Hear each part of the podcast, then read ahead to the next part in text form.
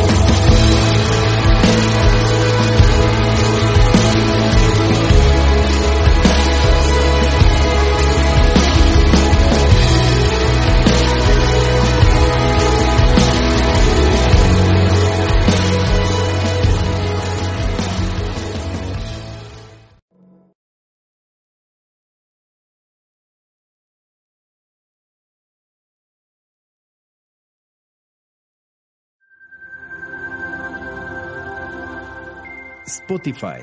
Home Radio Podcast. La Quinta del Cielo, el paraíso en la tierra.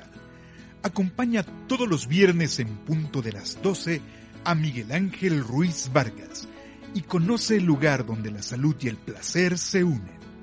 Aquí en Home Radio.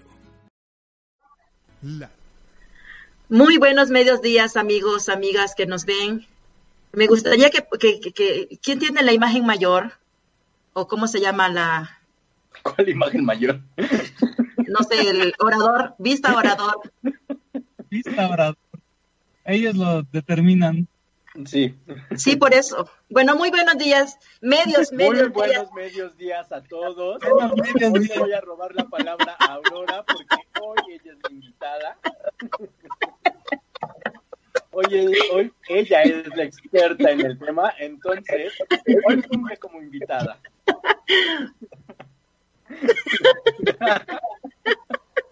Yo ando conduciendo y manejando. Miguel hoy anda conduciendo y manejando, conduciendo el programa y manejando su carro.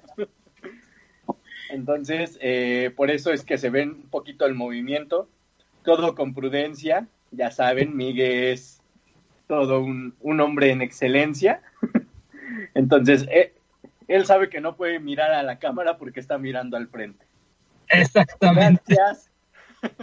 Gracias a todos por sintonizarnos, por ver este programa, La Quinta del Cielo, en donde hablamos de cosas serias con muy buen humor.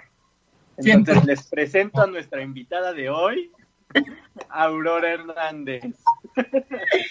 Hoy vamos a tocar el tema sobre la inteligencia emocional y las artes. La semana pasada abordamos este tema igual, pero con artes plásticas, con Ana Mejía. Y hoy vamos a tocar el tema igual de las artes, pero de las artes escénicas. Y te, ¿para qué invitar o para qué pensar en alguien más si tenemos a Aurora que es experta en eso? Entonces, bienvenida Aurora, gracias. Por gracias por la invitación y por esta presentación. Empezamos con la pregunta obligada. Exactamente. ¿Quién es Aurora?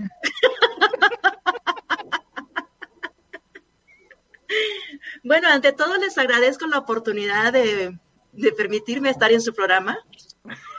tu programa, ya sabes. Eh, sí, gracias chicos. Este, muy buenos medios días, amigos, amigas. Este, gracias por continuar con nosotros. Y realmente e, esta idea de hablar de las artes es por lo que nos está conllevando esta situación de pandemia, la pandemia, el confinamiento, el, cuatro meses, cuatro por, ya son es una cuarentena de ciento, ¿cuánto? 240 días. Bien, Ah, no. Entonces, este, pues vamos a, en esta búsqueda de, la- de las necesidades del bienestar y una parte del bienestar del ser humano, obviamente viene de esta parte de la, de la distracción, de la diversión, del convive- de la convivencia, que es lo que nos está, eh, es el acotamiento que tenemos el día de hoy, ¿no?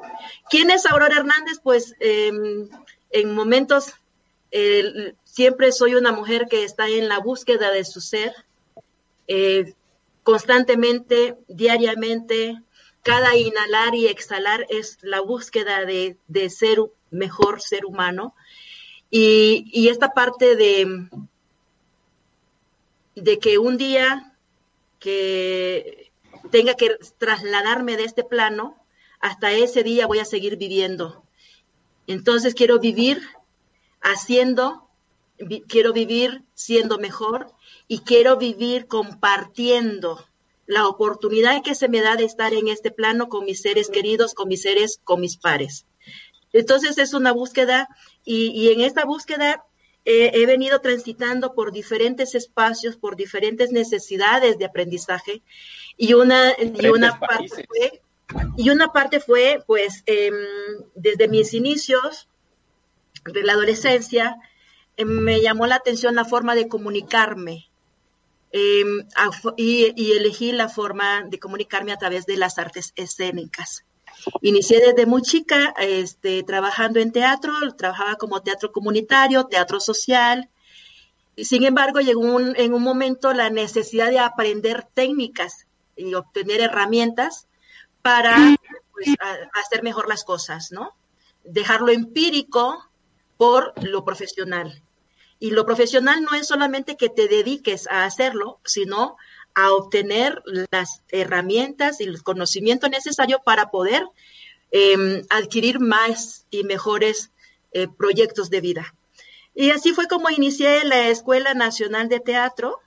Eh, estudié cinco años teatro, este, y pues me egresé como, como docente, como instructora de teatro, como actriz, y en ese momento, continuando con mi necesidad de, de- de- de transmitir mis experiencias para compartirlas y revivirlas, mm, se me dio la oportunidad de trabajar con UNICEF, con Naciones Unidas, con UNESCO, con algunos organismos mm, ONGs, en función del desarrollo y la mejoría de los niños, las niñas y adolescentes.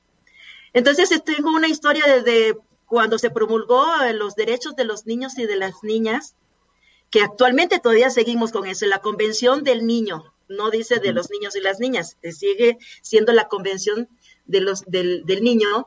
Este, fui, fui pionera en ese entonces, ¿no? De, de trabajar con, siempre con, basado en los derechos de los niños y las niñas, siempre buscando esta parte de que a través de una mejor calidad de vida humana en la infancia es que vamos a tener y vamos a ser mejores adultos.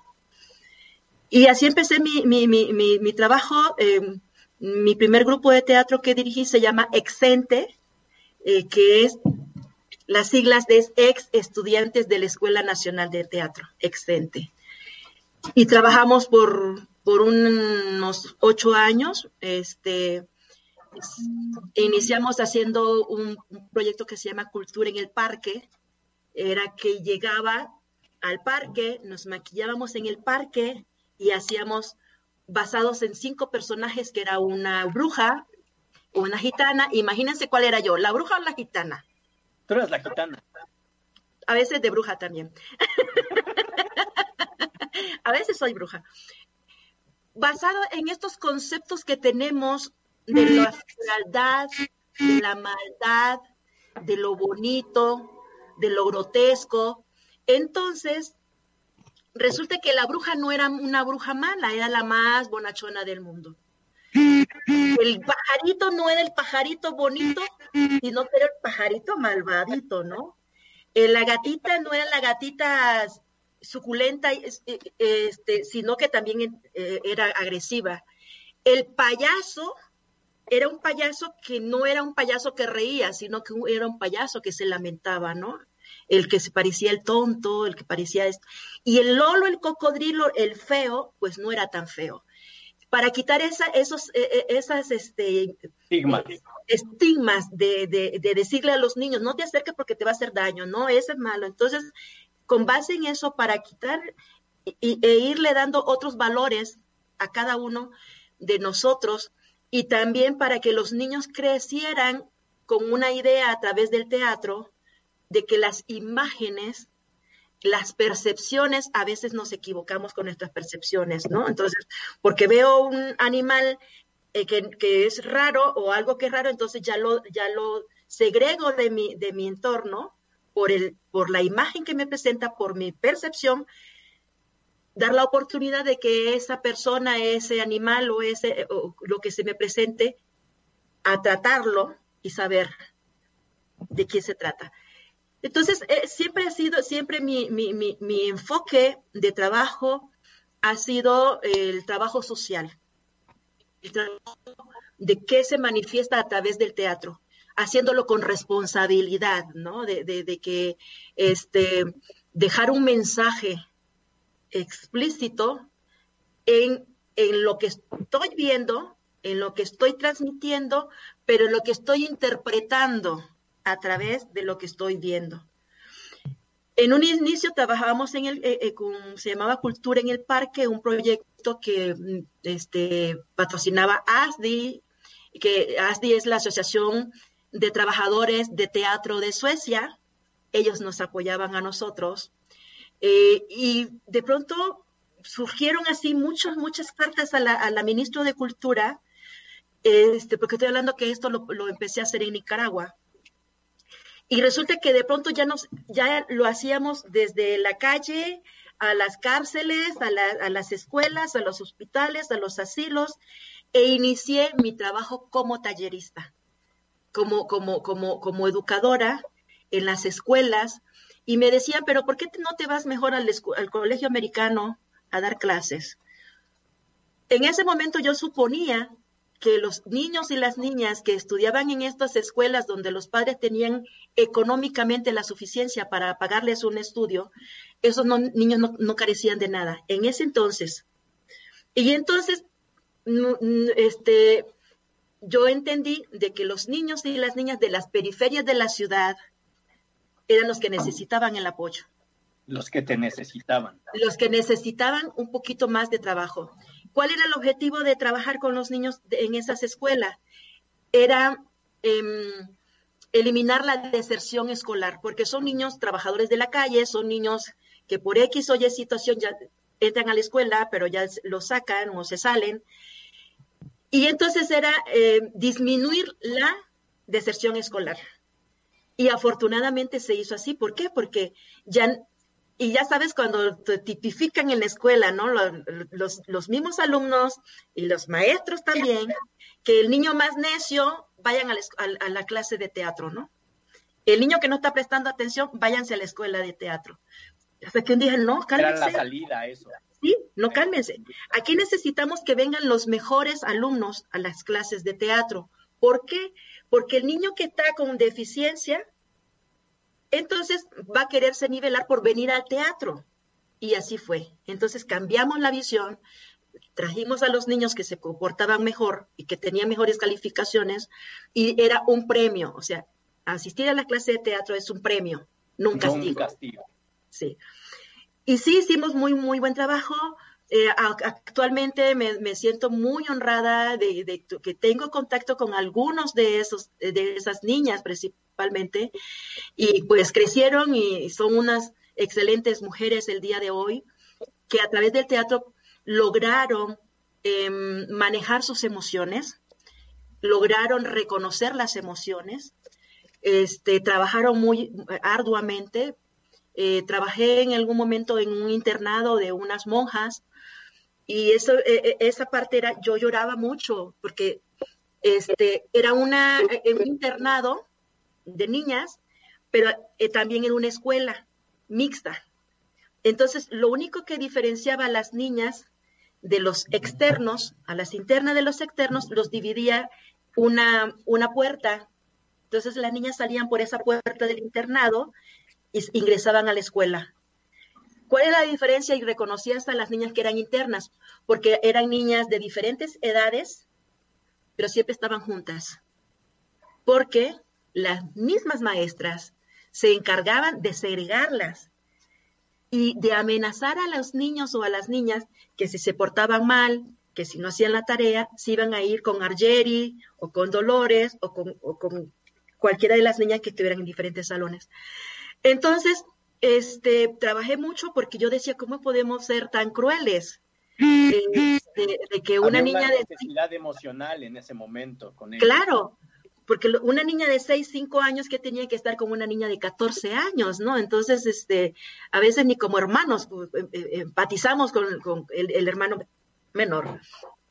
Entonces propuse que los niños, las niñas, pero ¿qué es lo, qué es lo mágico que pasó? Y esto va directa para el escéptico del programa que me han invitado hoy. Lo mágico que sucedió es que las niñas empezamos a trabajar de manera terapéutica, eh, pero con el teatro. Entonces, a través del teatro... de manera terapéutica. Sí. A manifiéstame, vamos a hablar de tu derecho a la educación. Cuéntame un cuento, escríbeme un cuento, una fábula. Y los niños, pues me enriquecían tanto, me daban tanto ellos, o ellas en este caso, porque eran solo niñas. E hicimos un, un montaje y las niñas internas se presentaron como actrices en una obra de teatro en la escuela. Entonces, al siguiente día, ya las niñas dejaron de ser las internas, las que estaban relegadas, las que estaban en grupitos, porque se convirtieron en las actrices. Las se convirtieron en las, eh, en las que eran aplaudidas. Incluso ellas crecieron porque ya no se sentían con esa autoestima baja, ya no se sentían como segregadas porque se autosegregaban además, ya se tuvieron pertenencia.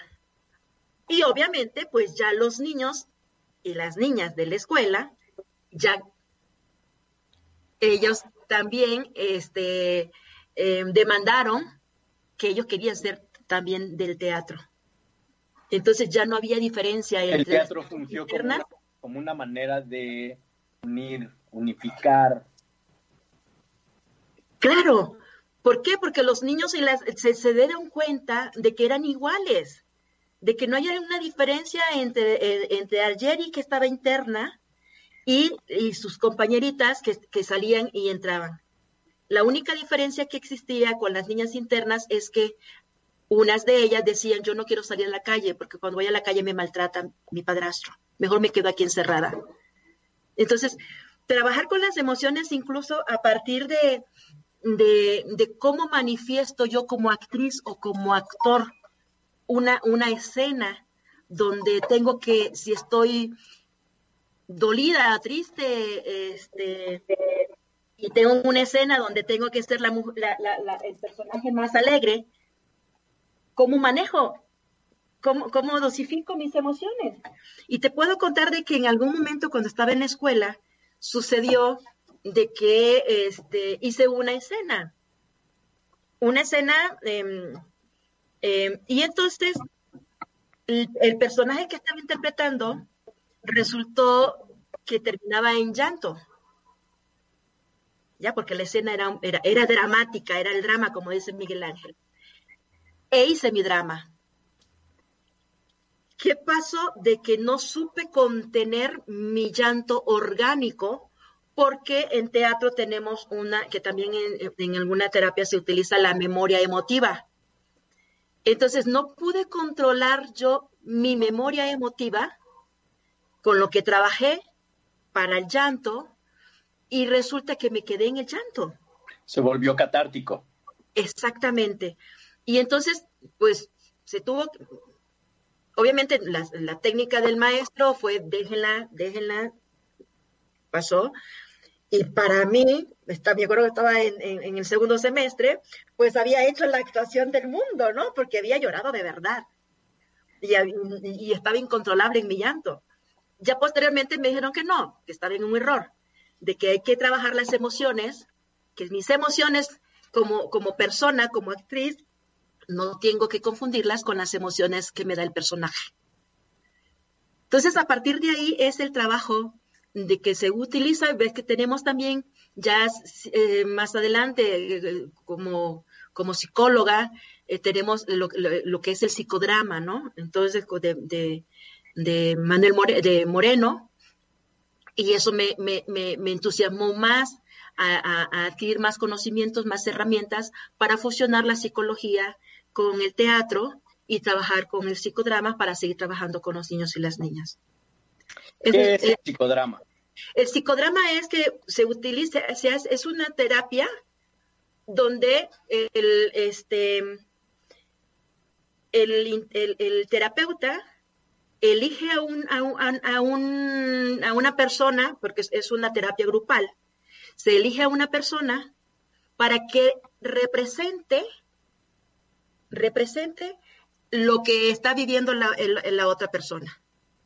¿Ya?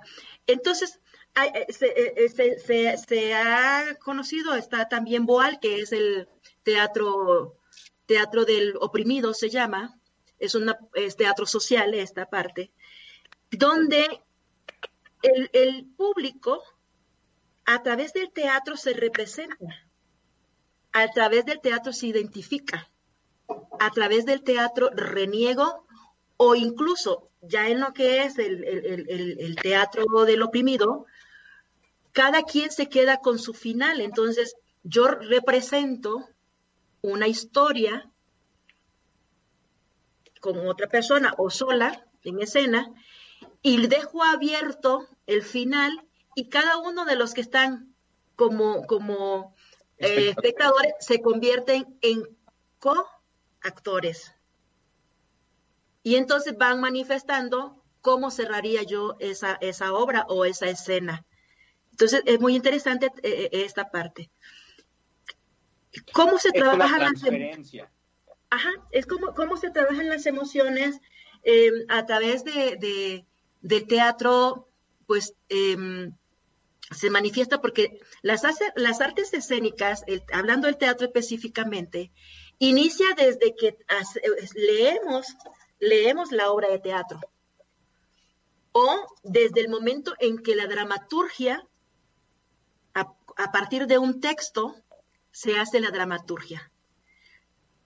Se interpreta el personaje, se le busca la psicología al personaje, ¿no? Es un trabajo bastante intenso porque por lo general los montajes se hacen por muy grande que sea la obra, lo máximo que puedes parar eh, montando una obra son tres meses para hacer todo. Entonces, el, cada actor, cada actriz identifica cuál es la psicología de su personaje, su vestuario, sus movimientos, eh, su manera de hablar, eh, sus pausas. Entonces, es un trabajo que prácticamente hay actores, hay actores que se han quedado con un personaje, porque no supieron desdoblar el, personaje de su persona. Ya lo podemos encontrar de que llegó en su momento máximo para entrar en esa, en esa psicosis y se han quedado, se han quedado en el personaje este, para toda su vida. Entonces, hay uno que es, todo así, divo, ¿no? O hay actores que interpretan igual todos los personajes que les dan. Ajá. Tu persona se vuelve el personaje. Exactamente. ¿Sabes, ¿Sabes también lo que pasa de que este, algunos se encasillan? Eh, y, estoy hablando de teatro, de teatro, que son técnicas diferentes a la televisión o al cine. Pero cuando tú ves a, un actor en, en la televisión, sabe diferenciar cuál es la estrella de televisión, porque no es artista, que hay que diferenciar eso. La estrella que lanzan en la televisión y cuál es el artista teatral. Y sin demeritar, sin demeritar este, las capacidades histriónicas, simplemente de que yo no tengo como actriz de televisión una, una carrera, simplemente tengo algunas habilidades. y por imagen, exactamente, pero, pero sí se muestra cuando la, actriz en ese momento tiene escuela de teatro. Porque para, para, para ser cine, eh, eh, actor de, o actriz de cine y de televisión, pues es necesario estudiar teatro. Claro. ¿Ya? posteriormente es como una especialidad eh, trabajar en cine, porque entonces ya son otros elementos y, otras este, necesidades que se van dando. Otras habilidades. Ajá. ¿Y, qué pasa cuando vemos al, actor que no me transmite nada? Que te está diciendo, el, y, tú, ¿a qué, hora, ¿a qué horas, no? Y, somos bastante críticos y buenos críticos cuando ves que eh, estoy como Nos volvemos expertos estoy llorando, pero nunca me sale una lágrima, pobre de mí. Entonces, o me río a la carcajada y no me crees que me estoy riendo. Entonces, esas son las habilidades que se van adquiriendo en las tablas. Y son las necesidades también de cada uno como, como individuo. ¿Para qué sirve el teatro? Lo más esencial del teatro es la comunicación, porque el actor o la actriz siempre están transmitiendo algo si suma o resta ya es responsabilidad de, que, de lo que transmiten, ¿no? Pero es una gran responsabilidad. De hecho, hay una ley básica en el teatro de que el actor, la actriz, la función tiene que empezar en punto. Nada de que porque se me olvidó ponerme mi zapato o, o tenía que salir por la derecha estoy en la izquierda. La función empieza en punto. Y la única manera de que tú no asistas a una función es que un familiar lleve tu acta de defunción. Wow. Hay actores, eh, está un actor, Molière, que es este, en, él escribió El médico a la fuerza, La casa de muñecas. Él murió en escena. Murió en escena. Y, y sí, y es, es parte del, del, teatro este, eh, de renacimiento, ¿no? Eh, y Molière, eh, que, que, incluso es Poquelin Molière, es su nombre. Sin embargo, cuando estás esas ansias, ¿qué estás jugando? que se murió mi papá, que se murió mi mamá, que se... Aquí estamos, haciendo, la función tiene que seguir. No, no, entonces es, es bastante fuerte. Férrea la disciplina, la disciplina del actor es bastante, bastante férrea, porque si no, entonces no se da la, eh, la, veracidad del personaje.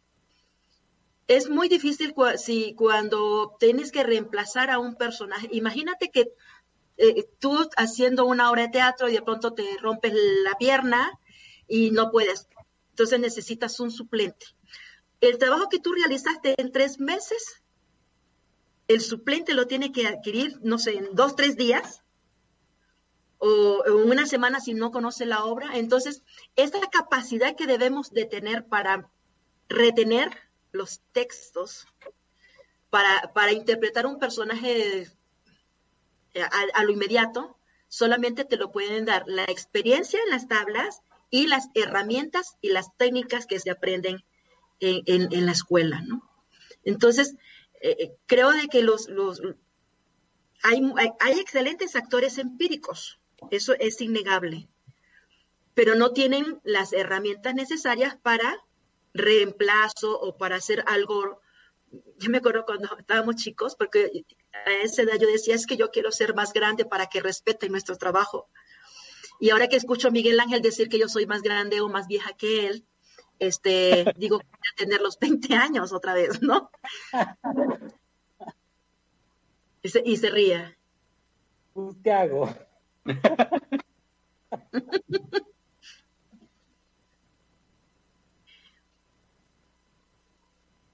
Bueno, me quedé sola, me están viendo, me escuchan, me oyen. Aquí estoy, me estoy riendo de lo que dijiste. Mira, que estás comentando, ahorita que te iba escuchando, iba aterrizando dos ideas. justo como de esta parte del teatro, cómo puede funcionar o cómo puede tener una efectividad en la inteligencia emocional. Y a través de lo que dices, identifico dos cosas. La primera, a través de cuando ves el teatro, cuando estás como espectador, hay una manera de trabajar tu emocionalidad con esta parte de la transferencia, de la identificación con los actores, con la historia, qué tiene que ver conmigo. E incluso hasta me, imagino, me, me, identifico en las veces que he leído, por ejemplo, una novela. Con un personaje. Con un personaje y que a través de que lo estoy leyendo, yo mismo estoy como en mi cabeza imaginándome que soy el personaje, ¿no?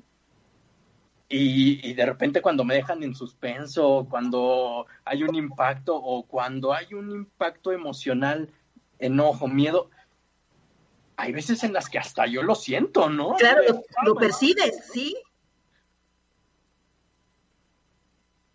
Y, y esa es una herramienta bastante padre y funcional. Claro, eh, eh, eh, hubo un, creo que las fechas son para, parecidas, creo que fue en el, dos, en el 95 o 94, que se realizó el, el, cuento internacional de niños trabajadores de la calle. Entonces, imagínate llevar a niños de Brasil, de Guatemala, México, toda Latinoamérica, a, que se conocieran los niños trabajadores de la calle. Y, se, se, identificaron, porque hablaban el mismo, el mismo lenguaje, aunque fueran de diferentes países. Claro. Y el mismo lenguaje de por qué me voy de casa. Y las historias son similares. El maltrato, el maltrato y el maltrato. Entonces, había un niño que estaba en rehabilitación. Eran de estos niños eh, inhalantes de pegamento. Quiero decirte que pues son los niños desechables, los niños descartables, los niños que no valen nada. Y trabajábamos con un organismo que se llama, que se llama Casa Alianza y teníamos una actividad, yo en todo Centroamérica, desde Panamá hasta, hasta Guatemala, con Casa Alianza, para trabajar con estos niños. Entonces había un niño, se llama José, que le decían Chepe, que se estaba recuperando, rehabilitando con la inhalación de pegamento. Pero en la escena que habíamos montado se, hizo una, una, adaptación de una obra de teatro de un argentino que se llama Canillita y la adapté, hice la dramaturgia y a él tenía que inhalar.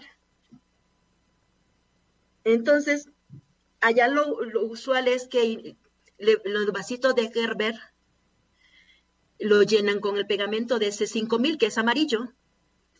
Entonces, obviamente que mi compañero, este, el que, nos, éramos tres eh, compañeros que estábamos dirigiendo, le, ofrece el vaso de, de, miel, porque le pusimos miel, obviamente, y como el color era amarillo, pues parecía pegamento el niño solo lo vio. y, le decía, Chepe, tienes que hacer, no, no, no, no, no, por favor, no, por favor, maestro, no, no, no, no. El niño empezó a temblar. Empezó a temblar de solo ver el frasco. Entonces, incluso yo tampoco lo distinguí porque él solamente lo sacó y, yo agarro al niño y su corazón parecía que se iba a salir del pecho. Entonces lo abrazo y le digo, ¿qué es? No, no, no, no, no te preocupes, es miel. Entonces el niño dijo, no, de verdad, de verdad de que, de que todo lo que han hecho por mí en estos cuatro meses que estaba eh, eh, desintoxicándome, no me ha servido de mucho. Gracias, maestros, porque ahora sí sé que nunca quiero volver a ver un vaso de pega. Y hizo una, y él era el protagonista, él era protagonista de la obra. E hizo un, gran este, trabajo actoral el niño y que se mereció todos los aplausos. E, esta parte de representarme a través del otro, que es lo que hacemos con las, nuestras construcciones, este, con las niñas, por ejemplo, las niñas eh, que están en situación de calle o en riesgo de calle, que se están prostituyendo, que igualmente inhalantes, trabajar con ellas, que a través del teatro se reconocen y entonces digan ella, no, es que yo no quiero hacerlo. ¿Por qué? Porque me parece, es mi vida, es mi historia la que están contando. Y, está, cañón, esa, esa, esa soy yo. Así me ven ustedes. No, pues yo no sabía y yo no quiero ser así. Entonces, todos los seres humanos tenemos algo, como dice Shakespeare, todos somos actores. Siempre el ser humano está actuando en todas las etapas de su vida, está actuando. ¿Por qué? Porque tú actúas como hijo, actúas como padre, actúas como amigo, actúas cuando estás, eliges estar enojado, actúas cuando eliges estar alegre, eliges cuando eh, eh, actúas diferente forma, estás en constante actuación. Y Margot Brett dice que el teatro es vida viva. Porque Ahorita no que dices eso, me acuerdo de una película que en lo personal me encanta, es una de las mejores. Es española y se llama Noviembre. Recuerdo ah. Que justo toca este tema de llevar el teatro a la calle, que la gente evidentemente no sepa que, hay actores o que es el, una El teatro invisible, el teatro invisible. Y la manera en la que se trabaja y en la que ellos mismos trabajan con cómo involucrar a, a los espectadores es extraordinaria. Me recuerda mucho a lo que acabas de decir sobre cómo el actor puede cruzar la línea y quedarse con el, con el personaje. Claro. Y a eso iba con la segunda parte de, una, una parte era el, teatro como, como espectador y la otra, que me parece súper interesante, es el teatro desde la inteligencia emocional, pero ahora como actor. Como actor, sí, porque trabajamos, eh, eh, quería eh, hacer esta acotación con una chica, que hay personas, y lo estaba hablando con mi amiga Mónica, con esta parte de la psicología. Estamos hablando de la psicología del personaje, ¿no?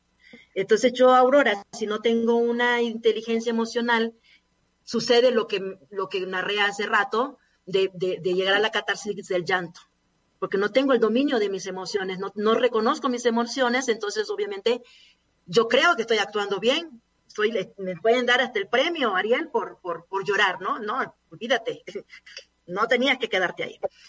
Pero ¿qué pasa? De que hay personas que se autonombran terapeutas y empiezan a trabajar con niños, adolescentes, a través del teatro inteligencia emocional. ¿Y qué pasa? Entonces, vamos a dramatizar, fulanito y fulanita van a dramatizar eh, una escena donde la novia está celosa y a ver cómo, qué sucede. Dios mío, de pronto veo que el, niño dice una cosa y la niña no está de acuerdo y como el niño se va con sus amigas, la cachetada al niño estoy como espectadora. ¿Y qué hace la persona que está dirigiendo esa escena? Que es terapeuta. Ah, no, entonces estamos hablando de noviazgo, pero esto ya es otra, otro tema. En otra ocasión lo vamos a tocar. Entonces me está mostrando que no. Exactamente. Entonces yo refuté eso y dije, no, es que si no tienes la experiencia ni, ni, siquiera como actriz, para empezar, cómo mm. dirigir un sketch, cómo dirigir una escena, y no tienes realmente el, si, no tienes la experiencia, mira cómo se lo digo, no tienes la experiencia como actriz para dirigir un sketch o uno, y no tienes el talento para ser este terapeuta, porque estás dejando abiertas esas, esas historias en los niños y es peor. Entonces mejor no tocarlo. Si no, no, yo no voy a participar en, una, en un trabajo, en un proyecto donde en lugar de ayudar a los niños, están empeorándolos. Gracias, pero me quedo fuera. ¿Qué pasa con, con Aurora Hernández como actriz, como persona que interpreta un personaje? Nos dicen de que los artistas somos, primero me decían que éramos este, ambivalentes, después éramos, eh, ¿cómo se llama? Este, éramos, mmm, hay una palabra que era. Bipolares. Bipolares. Entonces, y el concepto de bipolaridad, me acuerdo que yo decía, pero a ver, es que hay que, hay que, hay que trabajar con Harold, que cuando está en su bipolaridad de, de mucha entusiasmo, para que haga un personaje este, muy alegre. Y aprovecharlo cuando está en su etapa de, de, de, bajón, así literalmente de bajón, para que haga un personaje. Yo decía, pero ¿cómo es eso? Yo decía, no, no, yo tengo que buscar otras herramientas para que no nos estén diciendo estas cosas, ¿no? Porque obviamente hay maestros y maestras como en todas las áreas, en todas las disciplinas artísticas o profesionales, donde se, se crearon o crearon y los educaron de una manera eh, que no era la conveniente para transmitir los conocimientos. Y, si un maestro te está diciendo que eres bipolar porque un día estás alegre y otro día elegiste estar triste, entonces pues es absurdo. Eso no es bipolaridad. Entonces, este, actualmente el trabajo de, de, Aurora a nivel de, de, actuación, a nivel de interpretación, pues va más allá porque te permite esa búsqueda, cuando tú estás buscando la psicología, psicología del personaje, no estás haciendo otra cosa que buscar dentro de ti todas esas historias que tienes no es otra cosa que buscar a tu niña interior, a tu niño interior, para que reaccione a través de las emociones que te está brindando un personaje. Entonces, el autoconocimiento va inmerso. Porque, ay, gracias. Porque cada vez... Ah. La piel chinita, la piel chinita.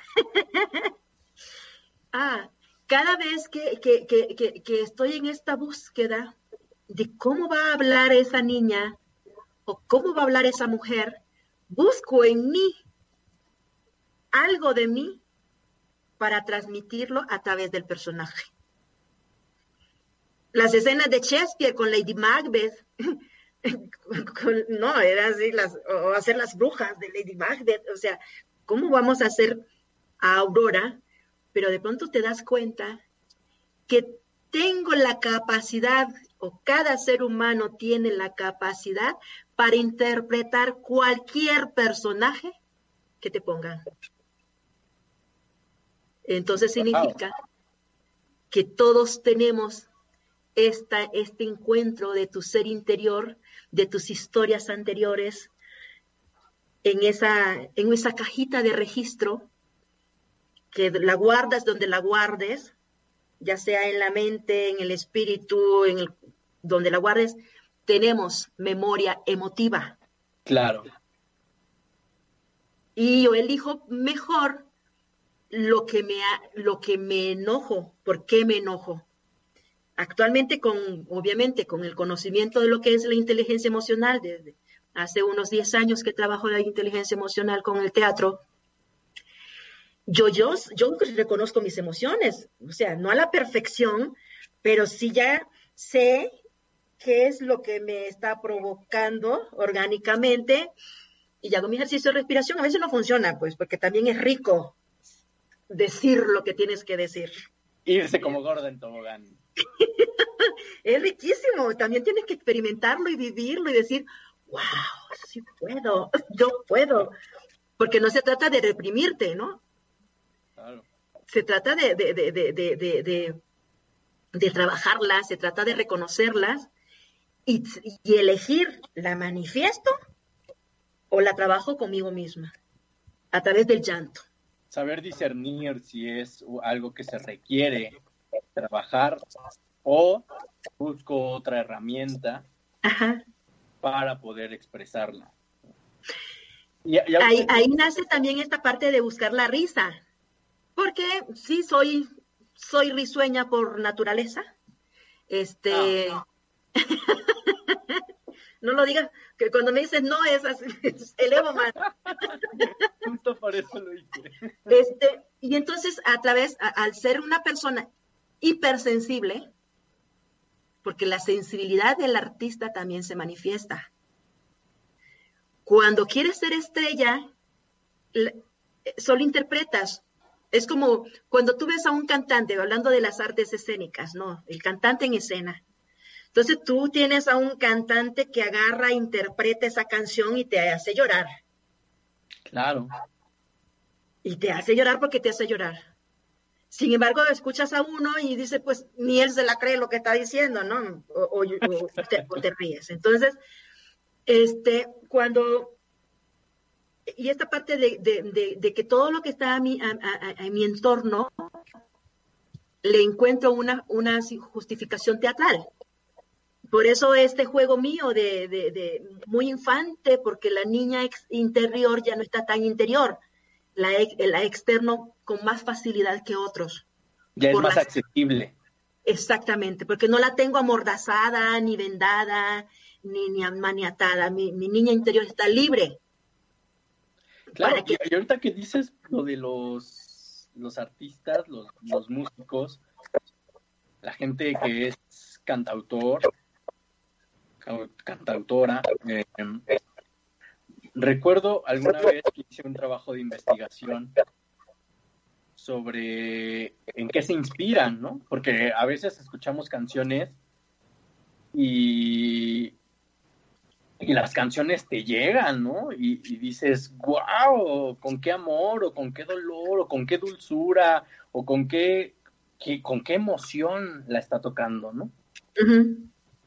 Y en este trabajo de investigación, por ejemplo, descubrí la historia que hay detrás de algunas canciones. Y en esta historia que hay detrás de algunas canciones, a veces pensamos que la canción es de amor dedicado a un amor romántico de pareja, y resulta que a lo mejor y se inspiró en su hija, en su hijo, o a lo mejor y hasta se inspiró en su mascota, claro. que le transmite algo y ese algo lo expresa a través de la, de la composición, ¿no? Digo, ya sé que es tema de otro de otro programa, pero ahorita que dijiste eso me recordó bastante esta, esta interpretación y que en esta memoria emocional sabemos que hay una experiencia previa que detona ciertas emociones. Y aquí es donde va la siguiente pregunta para nuestra experta. En esta pandemia, en esta eh, cuarentena que ya no es cuarentena, ¿Qué herramientas tienen nuestros espectadores, nuestros, eh, las personas que nos ven para trabajar y utilizar el, arte escénico dentro de casa? ¿Qué recomendarías tú? Y mira que te vas a sorprender que una de las herramientas para manifestar son los monólogos. El monólogo es lo que hacemos todo cuando escuchamos al niño que está jugando con su amigo imaginario. O cuando está frente al espejo y dices, cuando lo vea, le voy a decir esto, y le voy a decir esto, y le voy a hacer esto, y, estás ensayando lo que vas a, decir, y a la larga, cuando lo ves o la ves, no le dices nada. ¿Por qué? Porque ya utilizaste el pararte frente al espejo para expresarte y ya te viste en el espejo. Entonces, ya la emoción la dejaste ahí frente al espejo. Ya cuando ves a la persona que te hizo enojar, ya tú experimentaste tu desahogo de esa emoción. Entonces, el ejercicio de hablar frente al espejo, de gesticular frente al espejo. Eso es lo que no sabe Miguel Ángel. La técnica que yo tengo, que la voy a compartir, es verme al espejo todas las mañanas, porque cuando despertamos, pues obviamente amanecemos con la cara inflamada o, adormecida, los 44 músculos faciales están endurecidos o con alguna expresión por el sueño, perdón. Los ojos más cerrados. bueno, Aurora se cierran de todos modos. con alguna expresión, porque cuando soñamos estamos también manifestando alguna expresión facial, ¿no? Entonces, en la mañana es pararme frente al espejo y gesticular con las vocales. Nos trabajamos mucho en esta proyección de las vocales, tú y yo, y gesticular la alegría, el enojo, la tristeza, hacer estos ejercicios facialmente. Sales a la calle con una sonrisa o sales del cuarto, del baño con una sonrisa inmediatamente te, ves diferente.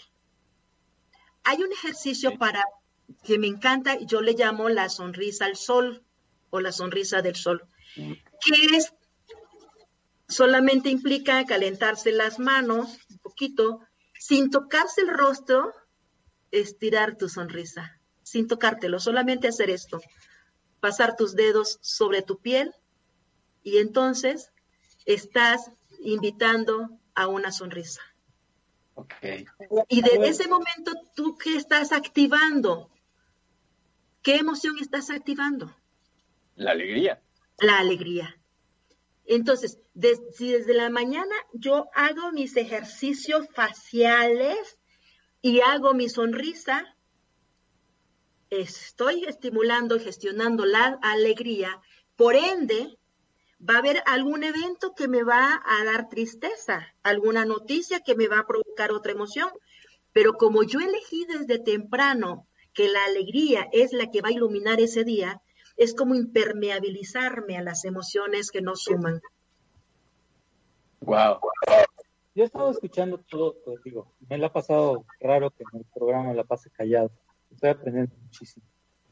Y voy a entrar otra vez a lo que dijo Enrique Suchivia querías entrar en filosofía y todo eso, a la verdad, a la verdad absoluta. Y precisamente el ejemplo ahorita que puso Enrique es clarísimo con eso. O sea, quien crea la, cosa, la, la, la situación es quien tiene su verdad o quien tiene la verdad absoluta. Que tú la interpretes de otra manera es otra situación muy diferente. Es decir, eh, yo puedo interpretar esa canción que, era de pareja, de una pareja que se quería muchísimo y todo, y voy con el, artista, oiga, qué padre historia de amor tiene usted con su pareja, y él me va a decir, no, no era con mi pareja, era con mi perro. Entonces, ahí es donde dices tú, pues tengo que cambiar mi concepto, porque esa, esa, esa melodía, esa canción, me trastoca todo lo que yo he pensado, ¿no? Es que recuerda, Miguel Ángel, que la verdad absoluta no existe. volvemos a filosofía, volvemos al... Porque, porque la verdad, tu verdad absoluta es tu interpretación de lo que ves o lo que, lo que crees y lo que creas. Pero desde el momento que compartes tu creación, yo interpreto. Entonces, es mi verdad, aunque tú te hayas inspirado en la mosca, pero cuando yo lo leo, a mí me parece que es un águila, interpreto que es un águila. Claro. Oigan, y, esa es mi verdad, y esa es mi verdad. Tu mosca es tu mosca y mi águila es mi águila en el mismo texto. Nos terminó el tiempo. Ya. ¿Ya? Gracias. Gracias a todos los que nos vieron. Gracias a todos los que nos siguen Si les queda alguna duda o algo para seguir hablando de esto, pónganlo en los comentarios. Y bueno, vamos a seguir hablando de esta inteligencia emocional en la pandemia. rápidamente, no se pierdan el programa de dentro de ocho días porque tenemos eh, noticias muy padres. Ah, un anuncio importante, sigan la red de la Quinta del Cielo porque tenemos una sorpresa muy buena. Denle like, like, like. El próximo, la próxima semana va a ser con músicos o, o cantantes. O lo que sea. Gracias a todos, gracias Aurora. Gracias, gracias, gracias chicos por darme la oportunidad. Acompaña el próximo viernes a las 12 en punto a Miguel Ángel Ruiz Vargas y deja que te dé un recorrido por la Quinta del Cielo, el paraíso en la tierra, en On Radio.